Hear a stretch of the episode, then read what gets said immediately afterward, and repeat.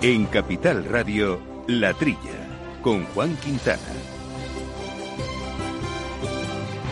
Muy buenos días, gente del campo, buenos días, amigos del campo y de sus gentes. Bienvenidos una semana más a este programa de agricultura, de ganadería, de alimentación, de temas de campo que hoy por fin volvemos, o al menos vuelvo yo a hacer de los estudios Naturgy de Capital Radio, pero no así mi compañero de micrófonos, Jesús Moreno, que sigue fiel a su cita, pero desde su casa. Jesús, muy buenos días. Hola, buenos días, Juan, ¿qué tal? Ya estás en el estudio, ¿no? Sí. Pues aquí estamos, ahí a tope, como siempre, justo con Néstor Betancor al mando los controles técnicos. Vamos a hacer un programa seguro que estupendo en este poco a poco reencuentro con esta eh, normalidad. Bueno, pero hay varios eh, temas que tenemos eh, que abordar. Por ejemplo, el tema del aceite de oliva sigue calentito. De hecho, el ministro Luis Planas ha arrancado una ronda de reuniones con los responsables de los distintos eslabones del sector del aceite y la aceituna y bueno, las principales organizaciones agrarias han reclamado que se actúe ante el aumento de importaciones y se tomen otras decisiones. ¿no? De ello vamos a hablar con don Rafael Sánchez eh, de Puerta, que es el presidente del Consejo Sectorial de Aceite de Cooperativas Agroalimentarias eh, de España. Y también con una crisis sanitaria excepcional y económica, pues en fin, con proporciones todavía desconocidas, pues toda la cadena de producción, como aquí siempre contamos, y suministro de productos de alimentación y de gran consumo, ha sido capaz de responder ágilmente y adaptarse a los múltiples cambios, ¿no? Eh, ¿Qué nos espera a partir de ahora y cómo ha sido este proceso? Nos lo va a contar Aurelio del Pino, que es presidente de la Asociación Española de Cadenas eh, de Supermercados. Y el tercer tema principal que vamos a abordar es el lácteo, porque la venta de leche en supermercado eh, creció durante la primera semana del confinamiento, como en otros sectores, respecto al mismo periodo del pasado año. Eh, pero no así posteriormente, ¿no? A simple vista aparecían datos positivos, pero no han compensado, parece ser que no ha compensado por fin, la pérdida del canal Oreca y también por la entrada masiva de productos procedentes de otros países. Nuria Rivas es la directora gerente de la Organización Interprofesional Láctea, de INLAC, con quien hablaremos de este y algún proyecto interesante que tienen entre manos que ya comentamos la semana pasada para poder discriminar la proporción de leche en los quesos eh, de mezcla. Bueno, estos y otros asuntos que vamos a ir poco a poco desbrozando a lo largo del programa que ya saben pueden contactar con nosotros directamente a través de la trilla arroba capitalradio.es, nuestro email la trilla arroba capitalradio.es para cualquier cuestión, pregunta, opinión, valoración, lo que ustedes consideren adecuado y por supuesto como siempre les recordamos también que nos sigan en nuestro canal de Twitter en arroba la trilla debates. Manteniendo la tradición, las bodegas Brovalero elaboran vinos personales con identidad propia en pleno corazón de la Mancha. De sus viñedos y de su incondicional compromiso con el medio ambiente se obtienen los mejores vinos ecológicos de gran reconocimiento internacional. Disfruta tú también de un vino ecológico excepcional con denominación de origen. Bodegas Brovalero. Accede a su tienda online en www.brovalero.com.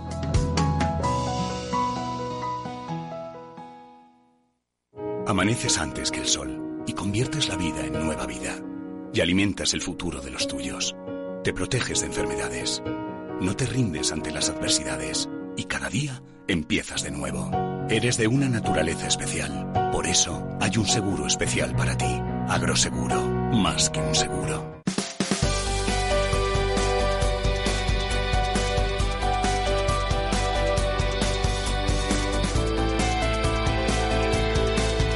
Bueno Jesús, pues vamos allá con los primeros temas de actualidad que queríamos comentar en este resumen. Eh, por ejemplo, que Asaja considera insuficiente las ayudas de la Unión Europea para hacer frente al COVID-19. En concreto, durante la reunión del Copa Colleca a la que asistió el comisario europeo de Agricultura, el vicepresidente de esta Asociación de Jóvenes Agricultores, Pedro Gallardo, reclamó más medidas para los productores mediterráneos y manifestó el rechazo de los agricultores españoles a los recortes de las ayudas de la PAC. Por su parte, el Parlamento Europeo también ha considerado insuficientes las medidas propuestas por la Comisión y al tratarse de una objeción vinculante deberá ser tenida en cuenta por el órgano ejecutivo. Gallardo también ha mostrado sus discrepancias con la estrategia de la granja a la mesa al considerar insostenible la reducción de materias activas y medicamentos que se proponen, así como el presupuesto destinado al incremento de determinadas producciones como la agricultura mm, ecológica. Y sobre estos temas, Jesús, un poco mm, similar a lo que hablábamos en semanas pasadas, ¿no?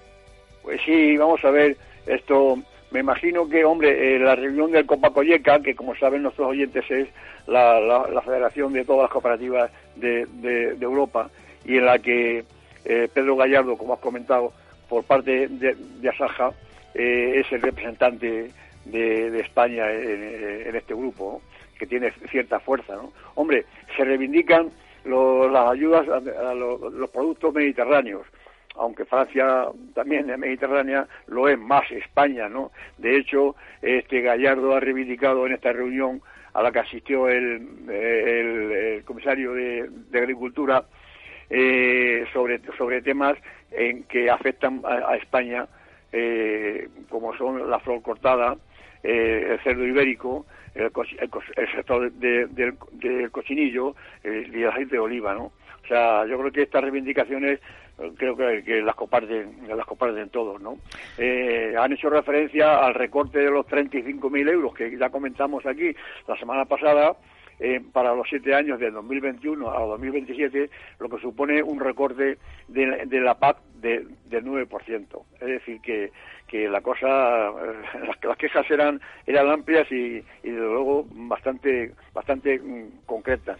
Se hace, se hace referencia a la cuestión de la producción de la granja, de, la granja a la mesa, que, es indudablemente una cosa muy bonita y, positiva, el consumo de, cercanías, pero claro, eso, eso conlleva una, una reducción de materias activas y, y de medicamentos que, que pueden perjudicar a los, a los agricultores si no, si no hay una, una medida que, que sirvan para sustituir a esas otras. ¿no? Eh, eh, la petición más importante se refiere a, al que el 70% de las ayudas del primer pilar ¿eh? que, se destine para el pago, el pago base. Esa es una reivindicación que, que afecta que nos afecta muy directamente, ¿no? Y que además no, no se discrimine en, el pago base eh, que no se diferencie por, el tamaño de, la explotación y, por el tipo de, producción. Vamos a ver si hace caso. Eh, el, comisario a estas reivindicaciones. ¿eh? veremos, y además mencionamos un tema interesante de la iniciativa de la Granja a la Mesa, la Farm to Fork, que también llaman ellos, que para mí tiene un error de bulto importante, ¿no? O sea, todo se basa, o sea, prioritariamente se basa en reducir la superficie de cultivo, casi tú reduces la superficie de cultivo y además potencias la agricultura ecológica, ambas cosas combinadas y las dos por independiente implica reducir la producción. Si reduces la producción, tienes que importar, tienes que importar productos de fuera. Con lo cual, al final, tú lo único que estás haciendo es que en otros territorios tienen que cultivar más para poder exportar, o sea, traer a Europa esos productos. Tienes que aumentar la superficie en otros territorios. Si se parte de la premisa de que esta, esta iniciativa lo que busca precisamente es combatir el cambio climático, lo único que estás trasladando es el problema de Europa a, otro, a, otros, a otros estados. Y al final el cambio climático es un problema global. O sea que me parece un planteamiento todavía, o sea, matemáticamente bastante, bastante inexacto. Pero bueno, esto es lo que han pedido al consejero, pero por otra parte a nivel nacional el sector, perdón, al comisario decía, pero por otra parte, a nivel nacional, el sector agrario propone al Parlamento también medidas para la reactivación económica y a nivel español. ¿no? Los presidentes de las principales organizaciones agrarias comparecieron en el grupo de trabajo de reactivación económica de la Comisión para la Reconstrucción Social y Económica del Congreso este grupo de trabajo recordamos que tiene como objetivo proponer medidas para reactivar la economía tras la crisis sanitaria. Entre las actuaciones propuestas cabe destacar el reconocimiento del valor de las producciones agrarias para garantizar que se paguen precios justos, la digitalización y banda ancha en el medio rural, el apoyo a los jóvenes agricultores para garantizar el relevo generacional y también la exoneración en las cuotas de la seguridad social y el impuesto de bienes eh, inmuebles y rústicos. Bueno, esto, el, eh, esta comisión para la reconstrucción social y económica del Congreso, yo estoy viendo vamos, eh, el funcionamiento, tiene sus dudas en cuanto incluso a la formación de quien lo forma, ¿no? Ya sabemos que la preside un antiguo lendakari del País Vasco, que es Pachi López, un socialista, eh, en fin, importante en su época, pero la gente que forma parte de este grupo, eh, yo dudo de que sean expertos en la verdadera economía, en, los sectores diferentes, ¿no? Como el que nos ocupa, que es que es el, agrícola, ¿no? Principalmente. dicen las asociaciones en, conjunto, Asaja, COAG y la UPA están de acuerdo, como no, en estas peticiones, pues una serie de, peticiones. En, primer lugar, las ayudas que propone esta comisión eh, son, bueno, 80 millones de euros de la Unión Europea y 10 millones de, de dinero nacional, 10 millones de euros. Ponen los, ponen nuestros agricultores, aunque no, no tenemos nada que ver con Estados Unidos, pero que allí han dispuesto, por esto del virus, 19.000 millones de euros de ayuda al sector agrícola, claro. Son, son cifras que, que, que te, te, eh, marean, ¿no?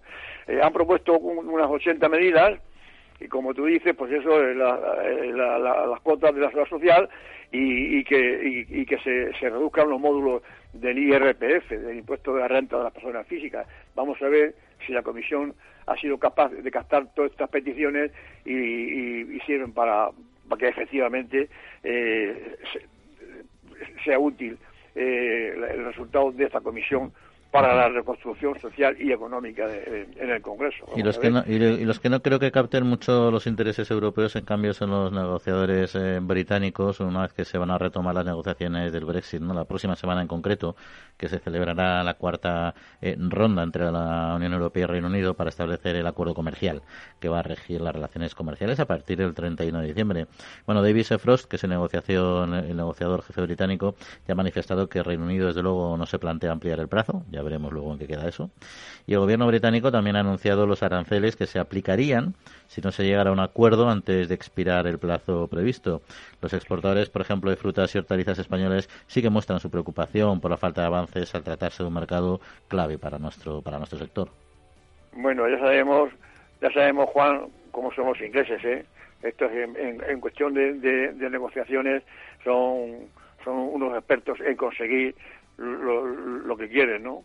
Vamos a ver, este, este David Fraud, que es el negociador, ya ha dicho que, que, no quiere ampliar el plazo. Si se ampliara el plazo otros dos años, pues todavía daría tiempo a que las medidas eh, es una época de, de, transición, con lo cual es como si siguiera un poco perteneciendo todavía eh, el, Reino Unido a, la Unión Europea. Yo tengo, yo soy muy muy pesimista con, con todo lo que toca a, los ingleses. ¿no? Eh, ahora mismo tenemos el tema, aunque no tiene, tiene algo que ver, pero vamos, eh, sirve de referencia a, lo que está ocurriendo con el con, con, con, con Gibraltar, con, esto de, de, salirse Inglaterra de, la Unión Europea, pues eh, las bazas que, puede jugar, que podemos jugar ahí nosotros no, se están jugando. ¿no? Eh, por, eso, por eso digo que la negociación, aunque ahora la, hace la, la Unión Europea con Inglaterra, pues yo dudo de que sean de, que, de, que, se consiga algo efectivo ¿no? y si no se consigue nada pues habrá que empezar a hacer una, una, unas reuniones como si fueran unos acuerdos con otros países como el Mercosur y demás en vez de hacer unas una, largas reuniones ah, hasta conseguir cómo, cómo quedaría esos acuerdos Veremos, veremos hay que veremos qué es lo que pasa y por cierto ya cerrando esta este primer eh, resumen eh, los agricultores y ganaderos siguen advirtiendo la Unión en concreto agricultores y ganaderos del problema que tienen los eh, mercados cereales, ¿no? Que siguen denunciando que se están manteniendo precios igual que los de hace 20 años y que y que eso está conllevando a una venta por por debajo de los costes de producción, ¿no? Y recuerdan que la ley, la ley de la cadena obliga a pagar siempre por encima de este, de este mínimo, ¿no? Y en fin, se considera que esta situación puede servir como barómetro para eh, comprobar la, eficacia de la nueva ley de la cadena alimentaria, aunque ellos tienen serias dudas de que vayan a solucionar este, este asunto. Mira, ah, como, como, se, como se habla de que los precios, y llevan razón, que son prácticamente los mismos que hace 20 años, como hace 20 años no sé si estaba todavía el euro sin llegar, y, en el mercado de cereales se, se, hablaba mucho en pesetas. Yo corroboro que a 150 que está ahora euros la tonelada de, de cebada salen unas 25 pesetas, que efectivamente es como hace 20 años. Y a 170 euros eh, eh, la, tonelada de, de, trigo, pues no llega a 30 pesetas. Pero fíjate, dicen los agricultores, se temen, porque además Además se oye que a nivel mundial va a ser un gran año de cereal, con lo cual eh, eh, vamos de, peor a peor.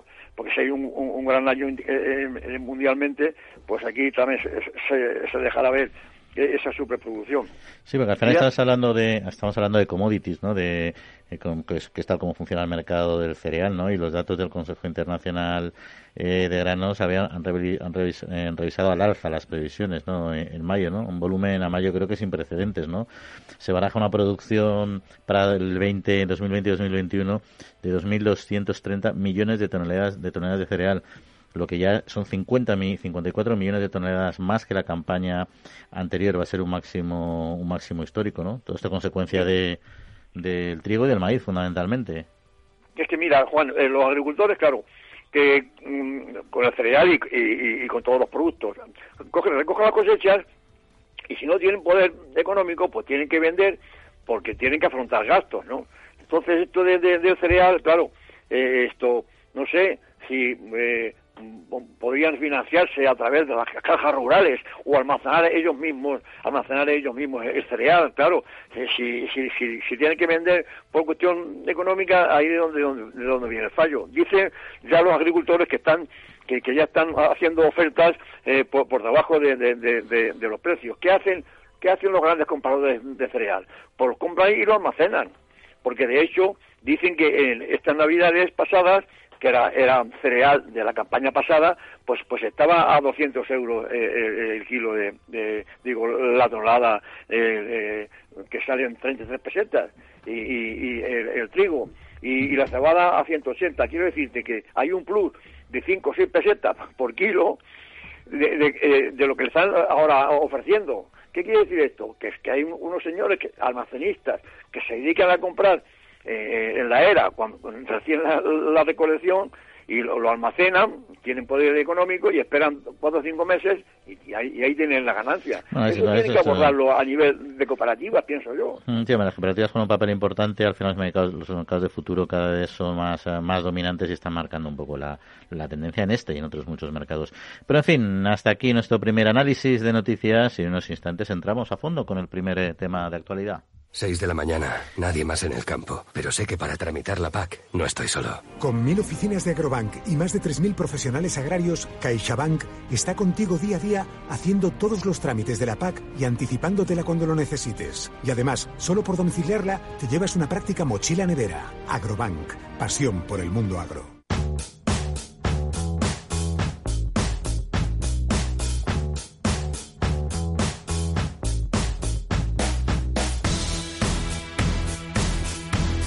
Bueno, pues lo decíamos al principio del programa, con una crisis sanitaria excepcional eh, y económica también, de proporciones todavía pues difícilmente medibles, eh, toda una cadena de producción y de suministro de productos de alimentación y de gran consumo, pues ha sido capaz eh, de responder ágilmente y adaptarse a los múltiples cambios normativos y a las necesidades también cambiantes de los consumidores. Quien sabe mucho de este tema y lo ha vivido muy cerca de don Aurelio del Pino, que es presidente de ACES, de la Asociación Española de Cadenas de Supermercados. Aurelio, muy buenos días y bienvenido como siempre aquí a la trilla.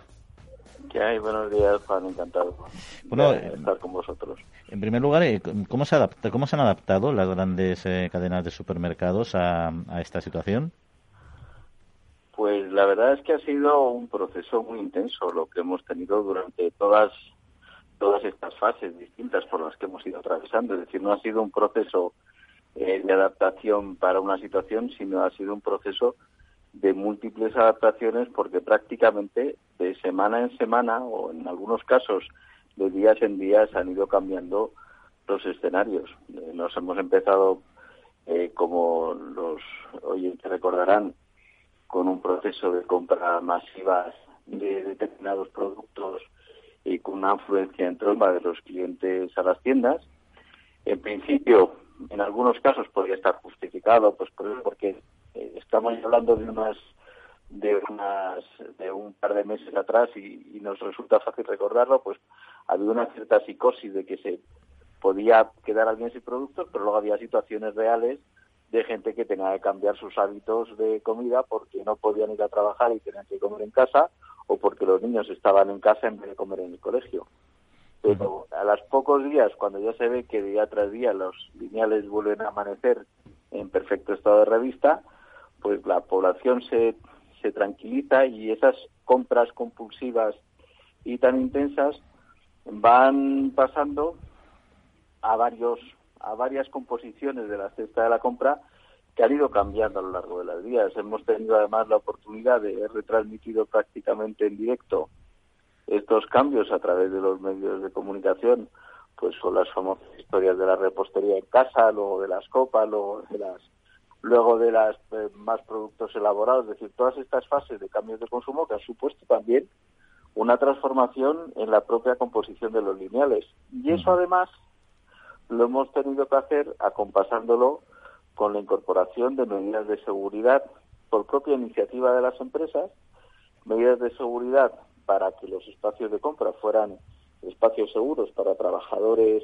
y para clientes, y luego al final esas medidas que han implementado las empresas por propia iniciativa se han ido recogiendo tanto en las disposiciones del, propio Ministerio de Sanidad regulando las fases como en lo que son las guías prácticas de recomendaciones para el conjunto de sectores que ahora se están incorporando poco a poco a la apertura de su actividad. Ha sido un proceso desde el punto de vista profesional realmente apasionante, pero por desgracia las causas de ese proceso eh, han sido muy tristes por las pérdidas de vidas humanas, por la situación económica, y nosotros aquí lo que sí queremos, y cada vez que me toca intervenir lo quiero agradecer en público, es el compromiso que han demostrado todos los trabajadores del sector y los proveedores y el resto de integrantes de la cadena. y, en ese en ese tema precisamente los proveedores y ese cambio en la composición de la cesta de la compra eh, ha supuesto una modificación sustancial de las relaciones con el sector productor, en este caso con el sector productor eh, agrario, básicamente por desequilibrios logísticos o por cualquier otro motivo. Pues, hombre, yo creo que el primer cambio ha sido un cambio, yo creo que casi más de visión institucional. Es decir, yo creo que si algún eh, revulsivo ha supuesto eh, esta crisis para nuestro sector, es que veníamos pasando de los meses de febrero, fundamentalmente en el febrero, con las movilizaciones agrarias, de un cuestionamiento de nuestra actividad a una visión después de la crisis agraria de que en una economía compleja como la que tenemos, todos los sectores se necesitan entre sí, que realmente somos una cadena, es decir, no nos siguen apareciendo estos debates del precio en, origen, pero realmente el consumidor lo que necesita son productos en casa, surtido, y, y, esta parte de cadena, esta visión de cadena, yo creo que al consumidor sí le ha llegado. Yo entiendo que a partir de ahora lo que hay que hacer es hacer que esa visión de cadena realmente sea la que impere en los debates que seguimos teniendo abiertos a partir de ahora, fundamentalmente lo que se refiere a los cambios en la normativa eh, derivados de la ley de la cadena alimentaria. Y Aurelio... Pero, ah, sí, si quieres una, una reflexión adicional, Juan, y es que eh, en esos en esos cambios también lo que se ha visto es un compromiso importante con lo que es la producción eh, nacional. Hemos firmado y las empresas, tanto las empresas como la asociación, a lo largo de estos meses trepidantes hemos ido firmando eh, convenios e iniciativas para tratar de incorporar sobre todo aquellos productores que estaban más enfocados al canal Oreca, poderlos incorporar a la cadena de distribución minorista y en cierta medida, aunque no es fácil de completar en su totalidad, aliviar en parte esos problemas y entendemos que hay otra cosa que va a va a salir reforzada a partir de, este periodo que va a ser pues un mayor aprecio por la un mayor compromiso con la producción nacional por parte de los clientes. y, y, globalmente, tal como mencionabas, con ese repunte de consumo inicial y luego esa moderación, el sector de las cadenas, económicamente, su balance final ha sido positivo, ha sido neutro o, o ha sufrido en sus cuentas de resultados.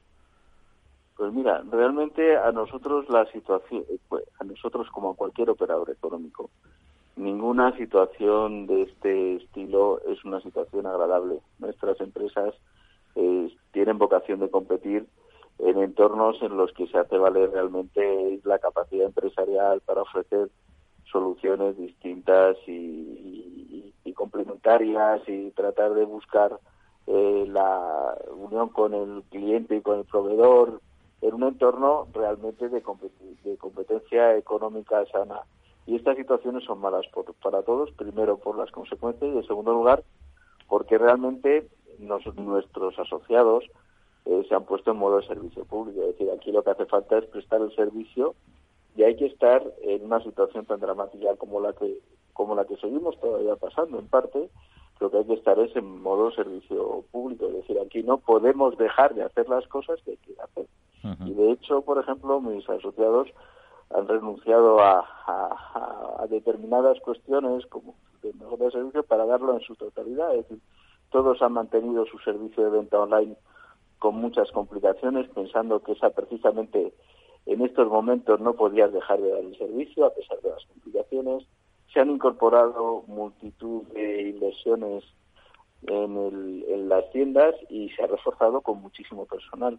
Y realmente en sectores como los nuestros, en los que las, las rentabilidades medias, la rentabilidad neta media de, un, de una gran cadena de distribución, pues ronda entre el 1 y el 2%, estos incrementos realmente no son, estos incrementos de venta no compensan eh, ni mucho menos el esfuerzo que se ha hecho tanto en inversión como en personal, pero realmente el objetivo en este caso era garantizar el abastecimiento de los hogares y, no el obtener rentabilidad.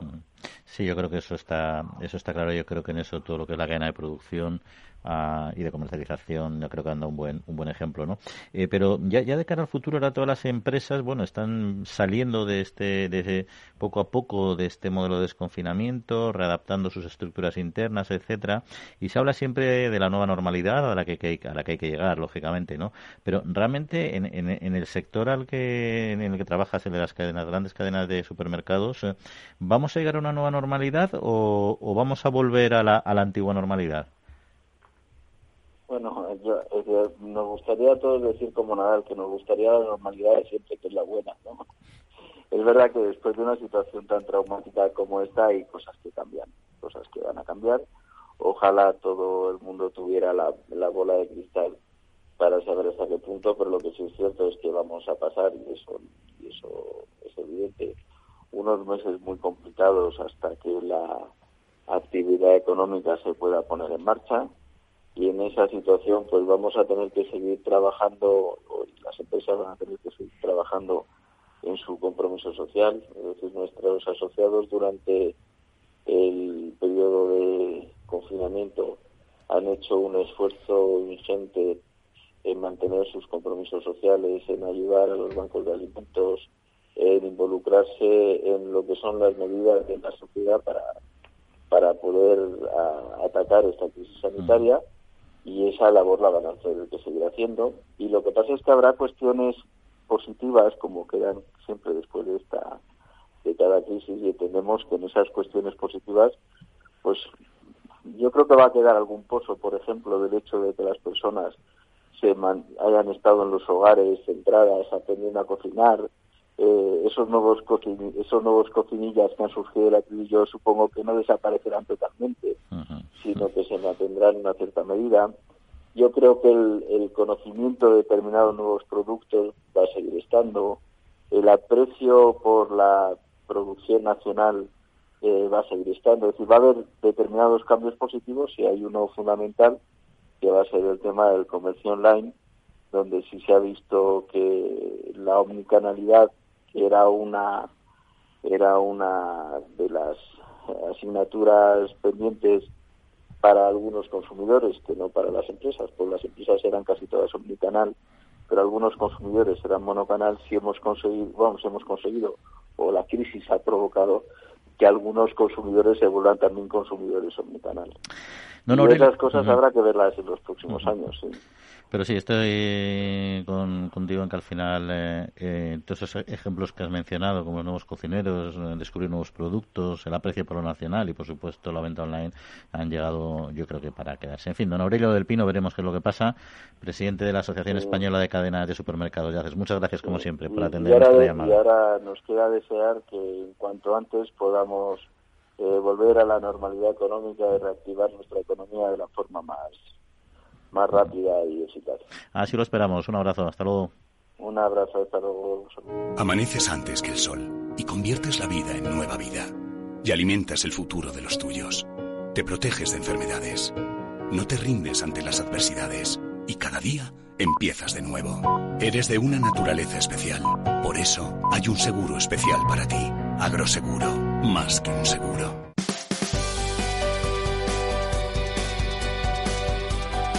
La Trilla, con Juan Quintana, Capital Radio.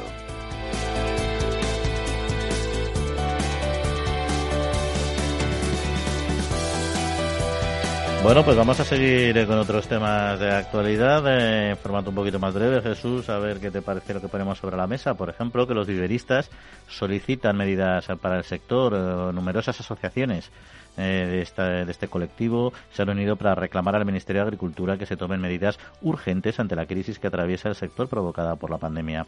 En una carta que han remitido directamente al ministro Luis Planas, le recuerdan la elevada estacionalidad de sus ventas, las cuales se concentran en los meses justo en marzo, abril y mayo, o sea, les ha pillado de pleno, coincidiendo con el periodo de alarma. Y las asociaciones que solicitan mantener, por ahora mantener una reunión con representantes del Ministerio para alcanzar un acuerdo que permita salvar al sector, tal como han hecho otros eh, sectores que ya se han sentado con ellos eh, sobre la mesa.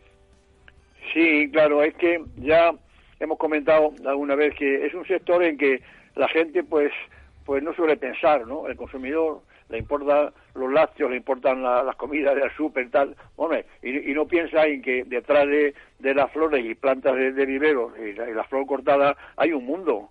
Este, este, este sector que lo componen seis asociaciones en toda España, como corresponde a, la, a cada zona, ¿no? No es lo mismo producir plantas de vivero de, de, de, vid, por ejemplo, en La Rioja, que las plantas de, olivar en el sur. Quiero decirte que son seis porque están localizadas en cada región y todas ellas pertenecen a, FEPE. Claro, lo que tú has dicho, las ventas son en marzo, abril y mayo. ¿Qué pasa? Que no ha habido bodas, no ha habido comuniones, no ha habido actos sociales, con lo cual el 80% de las ventas que hacen en, estos meses, pues no han vendido nada. Pero claro, eh, resulta que ponen, de ejemplo que ponen de ejemplo en la petición que hacen a la administración de unos fondos de, de, ayuda. Ponen como ejemplo que Alemania y sobre todo los Países Bajos han puesto un fondo un fondo de rescate de 600.000 euros. Estos países tienen dinero, eh, eh, ha, cogido el virus con, la, con las arcas llenas, caso contrario que el nuestro, que, que estamos con un déficit permanente y cada vez mayor y aquí no hay dinero para, para, para, para, para tantas cosas, para tantas ayudas. Solamente piden, que ya también es cosa financiera, ¿no? Que se les deje seis meses los ERTE que tienen ahora, ¿no? los expedientes de regulación temporal de empleo, para que estos seis meses se, se, puedan ir, incorporando para ver con vista a la próxima a la, próxima campaña. O sea que ellos quieren continuar como, como, es, como es debido con, con sus, con, sus, con, sus producciones. Pero vamos, necesitan este empujón, porque claro, es, un, es, que, es, que, es, que, es que ya digo, es un sector no muy conocido, pero es muy necesario. Pues uno de un colectivo que también tiene sus singularidades y lo ha pasado mal, precisamente por estar muy lejos de sus hogares, es el de los inmigrantes. Y en este sentido, los temporeros me refiero. En este sentido, la Unión de Pequeños Agricultores ha solicitado el establecimiento de un corredor sanitario que permita a estos trabajadores, en concreto a los marroquíes, regresar a su país. ¿Por qué? Pues porque el fin de la campaña de la fresa hace que la contratación en origen esté disminuyendo y los trabajadores ha manifestado su deseo de, lógicamente, regresar a su país de origen. La organización agraria que ha hecho ha solicitado al gobierno de España que medie con el gobierno marroquí para que abra las fronteras y permita la vuelta de, de estos ciudadanos, ya que muchos de ellos pues llevan fuera de sus hogares desde el mes de diciembre. La Unión de Pequeños Agricultores ha asegurado que mientras continúe esta situación, los empresarios, eso sí, van a garantizar el mantenimiento de los alojamientos a disposición de los trabajadores que habían eh, contratado. Sí, nos pasa con, con Marruecos un poco como con Inglaterra, son son huesos, son huesos de roer en lo que se refiere a, los acuerdos, ¿no? Son son eh, eh, son unos, unos, unos gobiernos un poco civilinos, ¿no? ¿Por qué no le da eh, Marruecos el permiso de, para que para que vuelvan otra vez a o es que no quieren que, que vuelvan? A lo mejor hay, hay, ese, ese trasfondo. España ha llegado a un acuerdo con, con los empleados que había aquí de, de, Bulgaria y de Rumanía y le han, le han, facilitado eh, el, eh, el, regreso a sus países. Claro, dice, dice el sector nuestro, como no, que mientras estén aquí les van a asegurar los alojamientos, pero ¿y la manutención? y sin cobrar nada. Quiero decir, eso es una bomba, vamos, que, quiero decir que, demasiado hace el sector que le ofrece el alojamiento hasta que puedan volver pero no sé, no, no sé, yo no me fío nada de, que Marruecos dé su brazo a torcer, una cosa tan sencilla como que, como que les deje volver, que, que están aquí desde, desde hace ya cinco o seis meses. Sí, sobre, ¿eh? todo, sobre todo una vez ya salgamos del desconfinamiento, o al menos entremos en una fase ya de, de, mucha mayor flexibilidad, lo natural sería que se les dejara volver, porque también internamente se está valorando a nivel de, de, de, la Unión Europea pues la liberalización de fronteras, cómo hacerlo, coordinarlo, etcétera, como se estaba pidiendo precisamente a, en, a la Comisión, ¿no? Pero claro, las, eh, las fronteras hacia afuera son ya son harina de, de, otro costal. Vamos a cambiar al sector del porcino, Jesús, eh, eh, porque está asegurando que el aumento de consumo en los hogares, desde luego, no ha compensado las pérdidas provocadas por el cierre de los canales Oreca, tal como pasa en la mayoría de los sectores. ¿no? La Asociación Nacional de Productores de Ganado Porcino ha estimado que desde que se declaró el estado de alarma, el consumo en los hogares ha aumentado en torno al 25%, pero a pesar de ello, este incremento no ha permitido compensar las pérdidas provocadas por la restauración, por la pérdida de la restauración. En el marco de las exportaciones a terceros países, durante la pandemia, se ha logrado, eso sí, mantener el comercio con China, pero sin embargo, el cierre de muchos mataderos en Estados Unidos al detectarse focos de infección de COVID-19 ha provocado importantes eh, desajustes en el mercado mundial. Sí, esto han tenido mm, han tenido una reunión que por visto ha estado su, su majestad el rey con con la, Asociación del Porcino Amprogapor. Efectivamente, esto al principio hubo un, repunte del consumo eh, en los hogares, pero claro, el sector como siempre, que más es, sensible ha sido a este es el, sector del ibérico y sobre todo y, los cochinillos, porque son los que se consumen en, los restaurantes, ¿no? Y, en los bares, ¿no? Una ración de jamón por aquí, en fin, quiero decirte. Pero claro, menos mal que que, eh, que la exportación a China se, se, se, ha consolidado y, y, desgraciadamente ha fallado la de Estados Unidos. Pero es que el sector de, porcino, Juan, tiene unas cifras eh, escandalosas. Ese, es el, el, el, 13,7% de la producción final agraria es el porcino en España. tiene unas cifras que, vamos, increíble, ¿no? Tienen un volumen de, facturación de siete mil y pico millones de, euros, contando nada más que la producción. Luego, si cuentas la, la, facturación de la industria y la transformación, nos vamos a, a 20.000 millones de, euros lo, que lo, lo, que resulta de, este sector, con lo cual... No es una auténtica, una auténtica locomotora, sin duda. Y por cierto, hablando del sector del porcino, me viene a la mente una noticia que leíamos esta semana que era, era curiosa, y no solo de porcino, de porcino y también de, de, vacuno en este caso, ¿no? En concreto de lechones y de terneros, y se ubica en Rusia. Eh, ¿Y cuál es el tema en concreto? Pues en la provincia rusa de Kurgan, las autoridades han decidido que en lugar de dar ayudas en metálico a los que han perdido ingresos por el COVID, dicen, bueno, pues en, lugar de compensaciones económicas vamos a darlas en especie. ¿En qué consiste? En regalarles lechones y terneros gratis a partir del 1 de junio. En total son 1.200 personas que han presentado solicitudes 850 han pedido lechones y 320 terneros. Y uno dice, bueno, ¿eso para qué es? ¿Para comérselos? ¿Para criarlos? Bueno, pues los, un poco la referencia técnica de esas ayudas, que es un poco singular, dice, van a tener prioridad primero en la asignación los que hayan perdido su trabajo como consecuencia de la crisis, por supuesto. ¿Y qué pueden solicitar? Pueden pedir dos lechones o un ternero. Los terneros, voy, a, contar un poco los datos y ya, ya, termino porque es curioso. Los terneros se conceden con qué condición? Que en la granja haya ya una vaca y los lechones solo se conceden si no hay cerdos en la granja o como máximo tienen dos cerdos. ¿Y qué hay que hacer con ellos? Pues decimos, bueno, pues si tienen hambre se lo comerán en Navidad, ahora, en veranito, cuando quieran. Pues no, será obligatorio que los lechones se críen por un periodo mínimo de seis meses y el ternero durante un año. No se pueden consumir antes de esos plazos. De hacerlo, pagan una, pena, una penalización. Ahí está, que no es poca cosa. Bueno, eh, no deja de ser una, una cosa curiosa, ¿no? Yo, yo, yo creía que yo creía que era eh, para, para, en vez de una ayuda financiera para la gente que lo pasa mal, pues una ayuda en especie. Bueno, pues un cochinillo para que te lo comas, pero si, si resulta que tienen que tenerlo un año y también los terneros, bueno, no, no deja de ser un regalo, pero pero muy atípico, ¿no? Porque para un ternero tienes que tener vacas en casa tú. En fin, no sé. Bueno, esto tan original como el propio el propio país, ¿no? Es ah, una ayuda muy original, ¿no? También han regalado 28 toneladas de semillas de patata a la población, en fin, están haciendo haciendo una colaboración en especial. En fin, vamos a seguir porque hay otros temas que tenemos que tratar, Jesús, y si no se nos va a ir el tiempo. El Foro Interalimentario trabaja por conseguir los mejores productos con la máxima calidad a los mejores precios, velando por garantizar la seguridad de la cadena alimentaria sostenible desde su origen hasta que los productos llegan al consumidor. Para ello cuenta con el compromiso de las empresas que lo integran, que apuestan por la seguridad, la calidad, la investigación, la innovación y la justa retribución de todos los agentes de la cadena.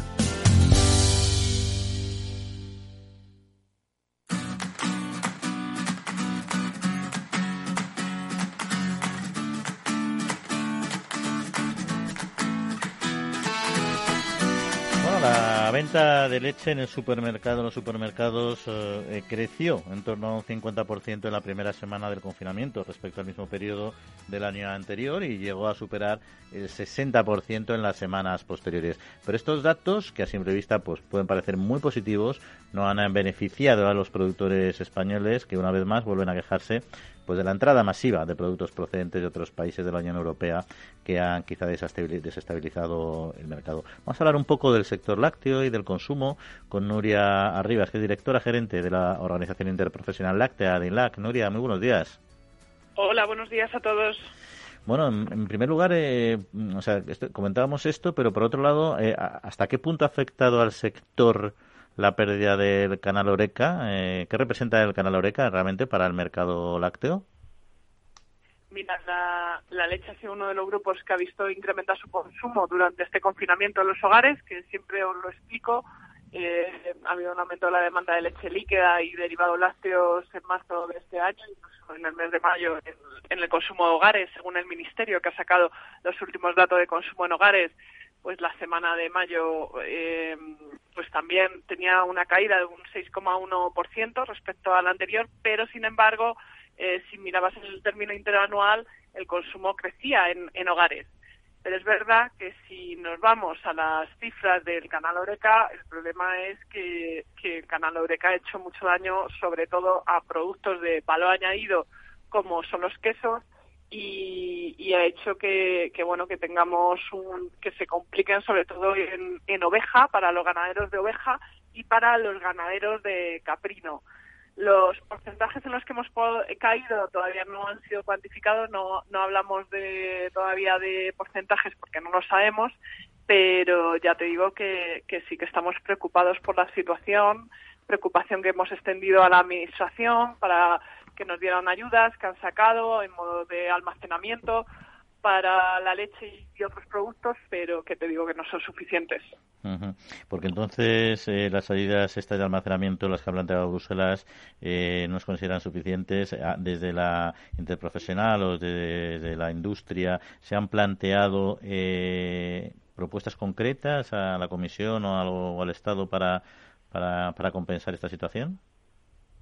Claro, o sea, en lo que hemos, lo que planteábamos eran ayudas eh, más ambiciosas que las que nos han venido dando, porque este año 2020 va a resultar bastante, va a ser preocupante para nuestro sector y, y bueno, y, y, porque ya te digo, hacer un balance de pérdidas actualmente es complicado, pero es evidente que las medidas de almacenamiento privado que ha habido de leche desnatada en polvo, mantequilla y queso autorizadas por la Unión Europea pueden ayudar, pero de una forma temporal. Pero dada la situación actual son insuficientes y, y lo apunta el ganadero, el sector ganadero porque esos excedentes retirados de una manera temporal siguen presionando tanto mercados como precios. Y, por ejemplo, en el caso de quesos, como os decía antes, es más evidente que nunca que el cierre del canal Oreca de hostelería haya provocado una situación aún más grave que arrastra con ello a ganaderos de leche de oveja y de cabra que requieren unas soluciones muchas más ambiciosas. Desde la ILA, que era lo que te iba a contar, sí que eh, intentamos apoyar al sector del queso sacando un proyecto mm, eh, muy interesante, muy chulo, que es para, bueno, pues para una campaña de promoción del consumo de queso español. La idea es poder ayudar a este sector que lo está pasando tan mal y eh, mm, dar a conocer, pues, más las más de 150 variedades de quesos que siempre os comento, con sus 28 figuras de calidad, de las cuales 26 son denominaciones de origen protegidas y dos IGPs, y que bueno el consumidor final no conoce y que es una pena y que deberían de conocer pues alguna de esas variedades que existen eh, españolas. Sí, no hay sin duda, Paz. Eh, bueno, yo creo que esta crisis eh, también ha afectado mucho a la venta en circuito muy corto, en mercadillos, a, como decías muy bien, a los a los de mayor valor añadido, que son los que muchas veces van por el canal por el canal Oreca, ¿no? Pero mencionabas este proyecto de promoción que parece muy interesante, pero comentaba una semana pasada otro que a mí me gustaba mucho también, que era conseguir conocer la proporción de distintas leches que tienen los quesos en, quesos de mezcla, ¿no? De tal manera que habéis sacado un, concurso, una, especie de convocatoria para, para investigadores que puedan aportar eh, eh, pues tecnología que permita conocer ese dato, ¿no? Que, entiendo yo que es importante para el sector y para el consumidor. Sí, como bien sabe la gente profesionales, no solamente hacemos promoción y comunicación, sino también tenemos un apartado de I más de más de innovación, desarrollo e investigación en la que hemos sacado este proyecto en el ámbito de la innovación con el fin de conseguir cuantificar exactamente el porcentaje de leche que procede en, los que tienen los quesos de mezcla, ¿no? El porcentaje que corresponde a leche de cabra, el porcentaje de que corresponde a leche de oveja y el porcentaje que corresponde a leche de vaca, ¿no? Eh, actualmente estamos buscando, pues eso, un centro tecnológico, una universidad. Eh, bueno, pues a un, a un científico que pueda, eh, bueno, pues conseguir un método cuantitativo, porque al final cualitativo sí es posible, pero no cuantitativo, y pueda, pues eso, detectar el fraude que pueda haber en los quesos de mezcla. Y, bueno, en el ámbito de la investigación, lo que hacemos también es llevar estos proyectos encima de la mesa de la plataforma Food con un grupo de trabajo específico para el sector lácteo, donde juntamos pues eso, necesidades reales de la industria láctea, como es este caso, con el mundo científico, mm, organismos públicos y privados de investigación que puedan resolvernos esta necesidad real que es para el caso de los quesos de mezcla. Y que hemos expuesto en ILAC y que lo hacemos público para aquellos centros que nos estén oyendo y que tengan la metodología eh, necesaria para llevar a cabo esta investigación nos la puedan proveer y nos puedan ayudar al sector. Y luego comentábamos eh, al principio de la, de la entrevista, estás mencionando un poco cuestiones, problemas con, con la oferta, ¿no? Y medidas de apoyo, etcétera, ¿no? Pero un poco el sector lácteo, sobre todo la leche líquida, quizá también más, ¿no? Un poco su gran reto es, es, la demanda, ¿no? Es incrementar incrementar el consumo, ¿no? Ahora se está poniendo muy de moda el, la promoción de, bueno, del producto propio, producto de proximidad. Lo que yo no tengo claro es si a nivel europeo uno puede promocionar, por ejemplo, la leche la leche española como tal, como como factor diferencial, o eso no está autorizado por temas de competencia, de frontera única. Sí, nosotros tenemos un proyecto eh, muy chulo que es el de Súmate a la Generación Láctea, que es un proyecto chafea que está financiado con fondos de la Unión Europea a través del Ministerio de Agricultura, Pesca y Alimentación, en el que damos a conocer la importancia de tomar tres lácteos al día, que consiste en un vaso de leche, dos yogures o una porción de queso, 30 gramos si es eh, curado, semicurado y 50 si es fresco, y en el que eh, damos a conocer la importancia del consumo de la leche eh, y todos los productos lácteos de Europa, ¿sabes? en todo tipo de edades, desde públicos más infantiles hasta las edades más avanzadas. Y, y sí, hacemos comunicación y difusión de, de los lácteos eh, europeos al final, es un proyecto europeo. Claro, pero, pero dentro de Europa no puedes intentar promocionar eh, lácteos o, leche española como tal, ¿no? O sea que al final yo creo que eso es una de las barreras que quizá tengamos, ¿no?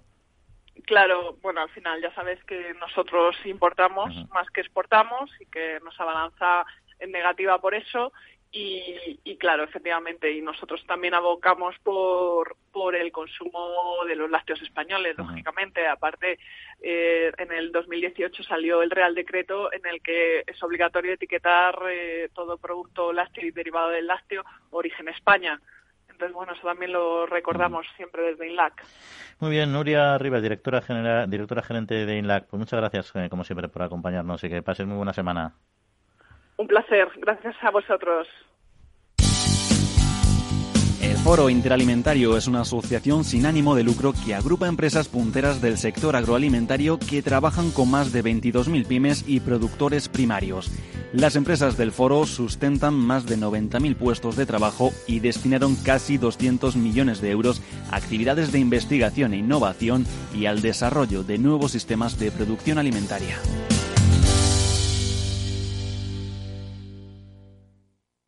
Manteniendo la tradición, las bodegas Brovalero elaboran vinos personales con identidad propia en pleno corazón de la Mancha. De sus viñedos y de su incondicional compromiso con el medio ambiente se obtienen los mejores vinos ecológicos de gran reconocimiento internacional. Disfruta tú también de un vino ecológico excepcional con denominación de origen. Bodegas Brovalero. Accede a su tienda online en www.brovalero.com.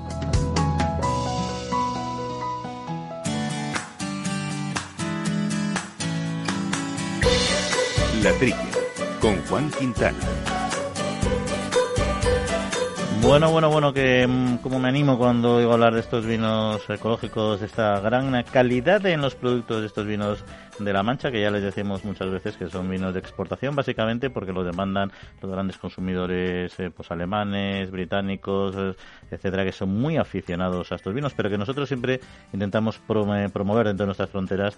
ya saben que tenemos que incrementar, es importante también nuestros productos, consumo nuestros productos ecológicos, que somos muy buenos productores, pero no tan buenos consumidores. Y les recuerdo que además estas bodegas tienen un regalito muy especial para los oyentes de la trilla, ya que pueden eh, comprar sus vinos en su tienda online con un 15% de descuento sobre el precio que tienen planteado, con lo cual es una muy buena oportunidad de captarlos. ¿Cómo se hace? Pues muy fácil entrar en su página web, que ya la han mencionado, www.brovalero.com, la primera con B y la segunda con V y cuando hagan la compra online aparecerá un momentito que les pedirá el cupón, pues en el cupón simplemente tienen que rellenar la palabra, tienen que rellenar con la trilla, todo seguido de minúsculas, la trilla, todo seguido de minúsculas y entonces ya le hacen automáticamente. Ahí ese descuento del 15%. Merece la pena probarlos insisto, pues no solo por ser vinos ecológicos, sino por ser vinos de mucha, mucha calidad. Y como vamos repasando también, aprovechando esta bodeguita Jesús, distintas variedades, eh, la semana pasada hablábamos de un vino monovarietal que precisamente ellos comercian en ecológico, que era la Shirai, hablamos de esta uva y, su origen y sus cualidades, y hoy queríamos hablar de otro monovarietal que también ellos eh, comercializan, que es eh, la Petit Verdot. No sé, tú que eres especialista en vinos, que nos puedes contar de, este, de esta variedad de uva, Jesús? Pues sí, vamos a ver. Son, se consideran estas variedades, bueno, la Petit Verdot no es, una variedad típica de, de, Burdeos, no es la que más existe en España, ¿no? De hecho, se fue, fue importada por un eh, enólogo para Ronda, en Málaga, que no es un, no es un, punto de, gran producción, ¿no? O sea que no, eh, en España las variedades francesas que, que, existen en más cantidad y las que primero trajeron fueron sobre todo la Cabernet Sauvignon, la, la Cabernet, la Merlot y la, y la Syrah, que ya hemos comentado eh, la, semana pasada. En realidad, vamos a ver, son variedades mejorantes, por, así decirlo. Bueno, pues sí, pero vamos, en España tampoco hacía falta tanta profusión de variedades extranjeras. Yo creo que yo, detrás de esto hay un poco un poco de, marketing de las bodegas, no va a ser una variedad francesa, parece que es mejor, por aquello de que Francia tiene unos grandes vinos, ¿no? Las, nuestras, las nuestras Tempranillo, las nuestras Berrejo, en fin, las Monastrell, las nuestras que clásicas, no digamos las de Jerez, son unas variedades tan, tan mejorantes como esta. Estas variedades, todos los consejos reguladores de, España, la mayoría de ellos, tienen un, un, artículo en el que se, se, ponen las variedades obligatorias de la región de origen, como por ejemplo en, La Rioja, pues la, la tempranillo y la, garnacha y la mazuelo y tal, y además pueden poner eh, mm, eh, cepas eh, que sean importadas siempre que sean contrastadas como variedades mejorantes. Y este es el caso.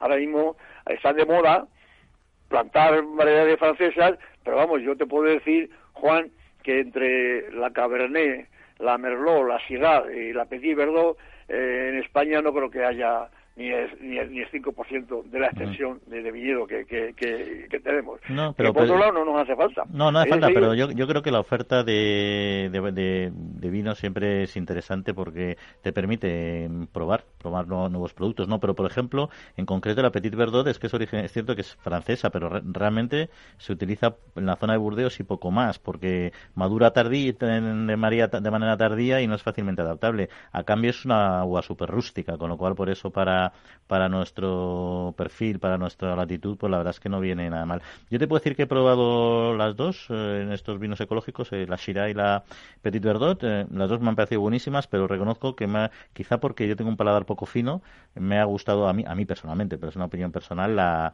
la, la Shiraz. Dentro de que la Petit Verdot, la verdad es que estaba es, espléndida, ¿no? Pero bueno, eso para gusto de los colores. Lo mejor yo siempre digo es que la gente las cate y las pruebe. También hay Cabernet Sauvignon, ya saben, se meten en www.brovalero.com y cuando tienen el cupón de pago ponen la trilla y entonces tendrán su descuentito del 15% y les permitirá probar estos excelentes eh, vinos.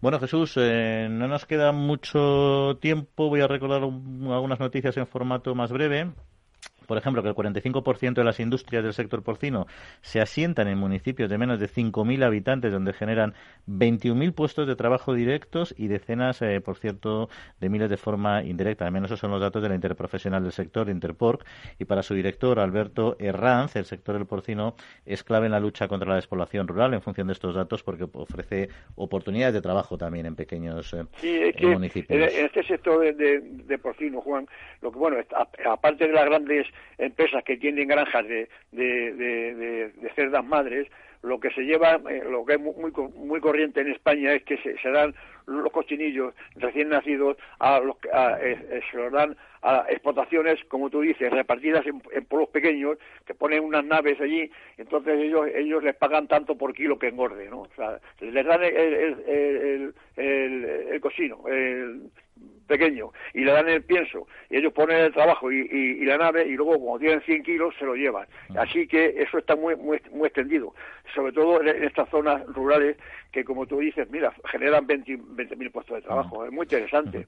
Y luego un par de noticias más. A partir del lunes 1, del pasado lunes 1 y hasta el domingo 30 de junio, todos los agricultores eh, concienciados con el medio ambiente que hayan reciclado los envases en los puntos de Sigfito desde el 1 de enero hasta el 30 de abril, pues pueden convertir eh, su cuidado con el medio ambiente en regalos directos accediendo a la web eh, operacionreciclaje.sigfito.es, operacionreciclaje.sigfito.es.